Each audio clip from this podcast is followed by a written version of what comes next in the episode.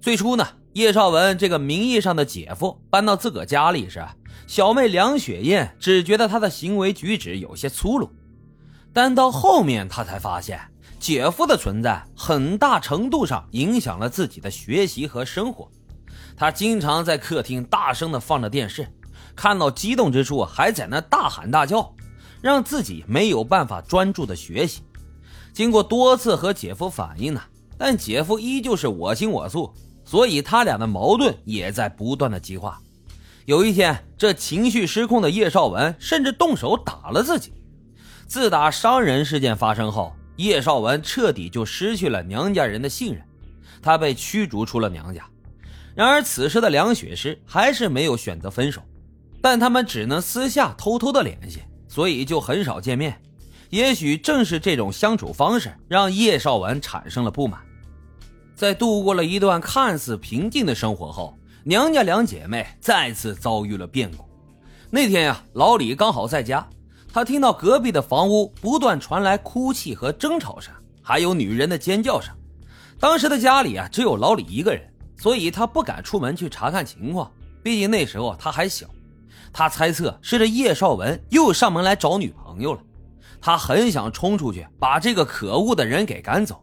可是想想啊和看看自己瘦弱的身体，又想想对方还是警队退役的，所以犹豫了很久。老李最终还是放弃了。之后，他透过窗户看见了梁妈妈火急火燎地赶了过来。晚上呢，他就从邻居的口中了解到今天发生的事情。原来啊，这叶绍文背后有着很奇怪的癖好。今天，梁妈妈忽然就接到了他的电话，说女儿梁雪诗生病住院了。让他赶紧带着妹妹来查看情况。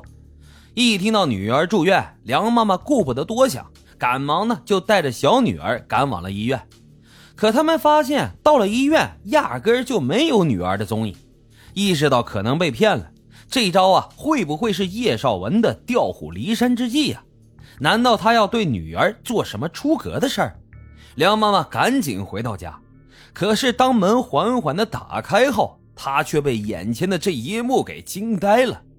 只见姐姐梁雪诗被捆绑着扔在沙发上，女儿满脸的泪水，嘴也被胶带封上了，说不出话。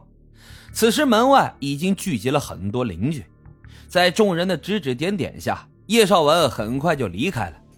老李看着他离开的样子，也不知道为什么，总感觉有什么可怕的事要发生。一九八四年五月八号。这是老李这辈子都不会忘记的日子，对于梁妈妈来说也是如此。自从那件事情发生后，梁雪诗就决定和叶绍文分手。然而这一天，叶绍文又来到了梁雪诗家里，那个男人熟悉的身影踏进了楼道，也带来了老李一生的噩梦。只见叶绍文叩响了梁雪诗家的房门，在屋外呼喊着她的名字，但是却无人回应。逐渐的，叶绍文变得暴躁，甚至还有些癫狂。梁妈妈呢，赶紧就报了警。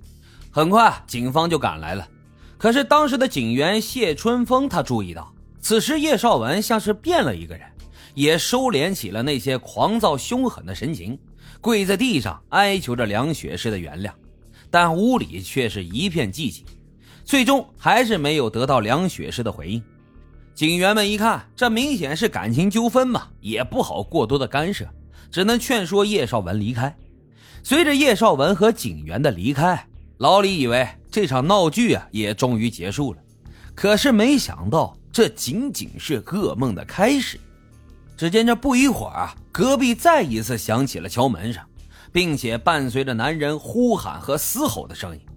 原来，在警察离开之后，叶绍文又折返了回来。继续骚扰梁雪诗，眼看着警察已经走了，没有办法的梁妈妈最终决定打电话给叶绍文的父母，希望在他们的帮助下能够制止叶绍文疯狂的行为。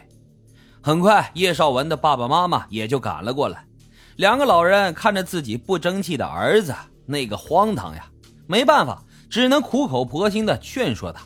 但此时的叶绍文完全听不进任何别人的话。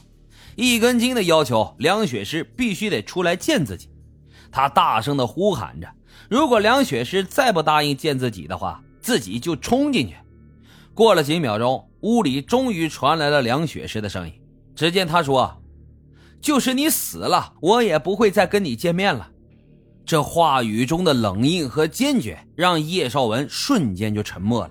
他似乎被伤到了，没有在门口继续纠缠，干脆利落的就离开了楼道。随后呢，梁妈妈出门和叶绍文的爸爸妈妈商量这件事情的处理办法。